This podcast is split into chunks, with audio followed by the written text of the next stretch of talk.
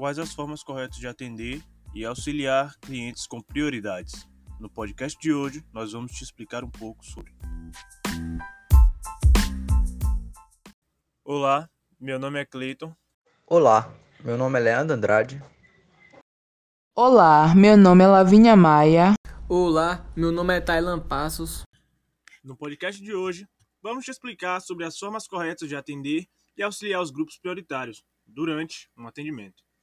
Vamos abordar várias formas de atendimento aos mais diversos tipos de clientes frequentes, desde o auxílio até as formas de conduzi-lo em suas necessidades, provendo todo o suporte devido enquanto atendente. Estar em uma fila prioritária não é um privilégio, não é só para passar na frente, ser atendido mais rápido. Algumas pessoas precisam dessa prioridade e é por isso que é um direito conquistado. Muito diferente do que várias pessoas acham. Mas qual a diferença entre prioridade e preferência? Acredito que Leandro tem a resposta para a nossa pergunta. A prioridade é a condição do que ocorre em primeiro lugar, o primeiro em relação aos demais. Preferência é o ato de preferir uma pessoa a outra, ou de escolher uma coisa em detrimento de outra. Sendo assim, a palavra prioridade indica que deve ser antes, e preferencial pode-se dizer que é uma escolha. A palavra prioridade é o termo utilizado em todas as leis. O preferencial nem sempre é prioritário, e isso confunde um pouco as pessoas. O atendimento ao cliente é a porta de entrada de qualquer empresa. O consumidor é o principal gerador de lucros.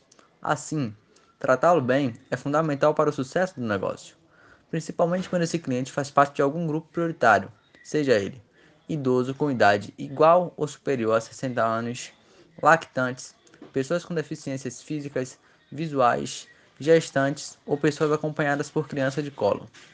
O atendimento preferencial diz respeito aos serviços individualizados que asseguram tratamento diferenciado e imediato. A lei do atendimento preferencial está em vigor desde os anos 2000. Essa lei assegura o atendimento preferencial de pessoas que carecem de ser atendidas de forma imediata. Em muitas empresas, como supermercados e casas lotéricas, isso se traduz em filas especiais para quem tem direito a este tipo de atendimento.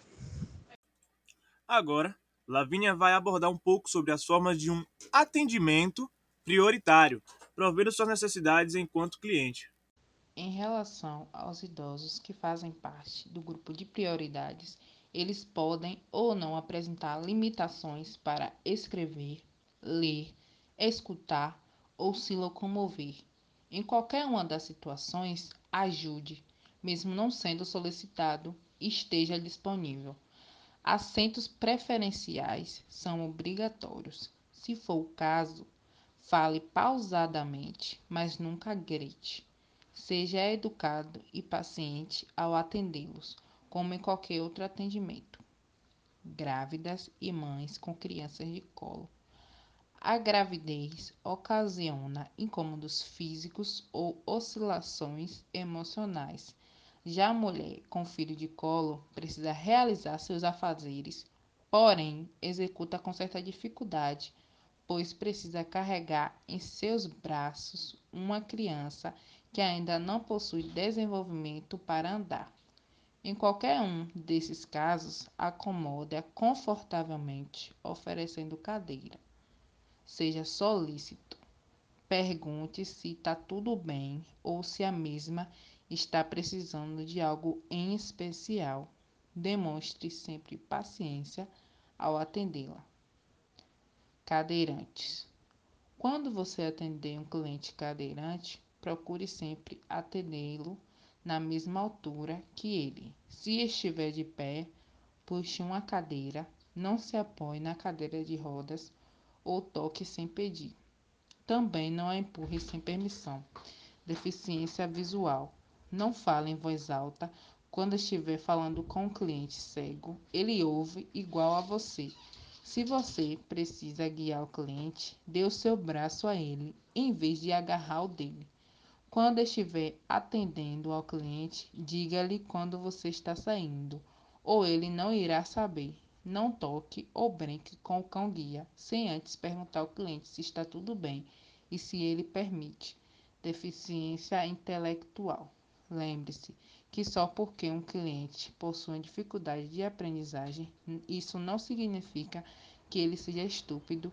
Ele, na verdade, pode ser brilhante e apenas deve aprender de maneira diferente de você. Quando você estiver falando com o cliente de capacidades intelectuais limitadas, seja paciente, dê tempo a ele para processar o que você disse e responder. Você deve manter suas frases curtas e simples.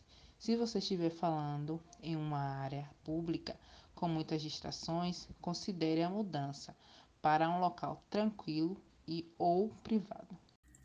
Agora, Tailan vai dar uma palavrinha sobre as formas corretas de auxiliar deficientes físicos, idosos e gestantes, provendo novamente cada um referente às suas necessidades. Formas corretas de auxiliar prioridades. Cadeirantes. Como auxiliar cadeirantes? Ajudá-lo a subir a rampa ou os degraus. Caso a loja estiver isso, ajudá-lo a se locomover no interior da loja, guiando ou empurrando a cadeira. Como auxiliar uma pessoa com deficiência visual?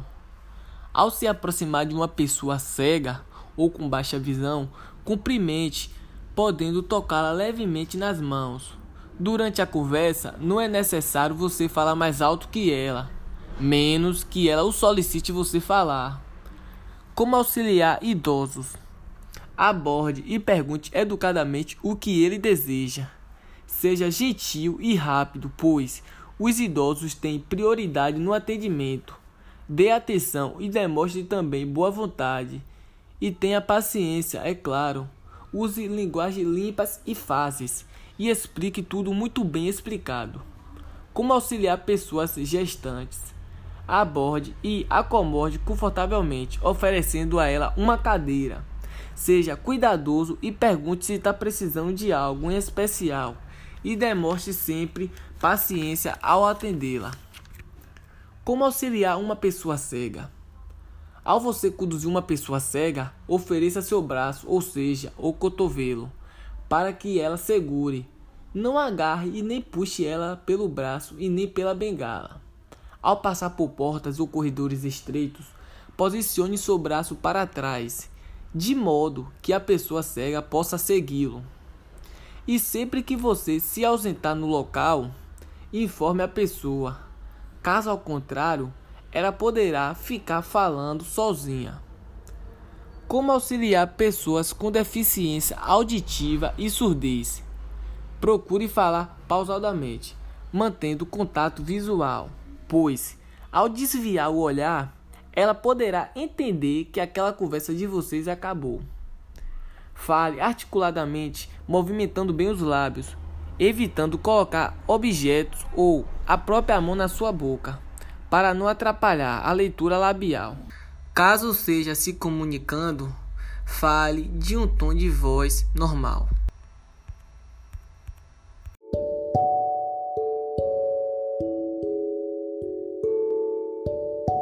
Bom, essas foram algumas dicas para vocês. Espero vocês no próximo podcast.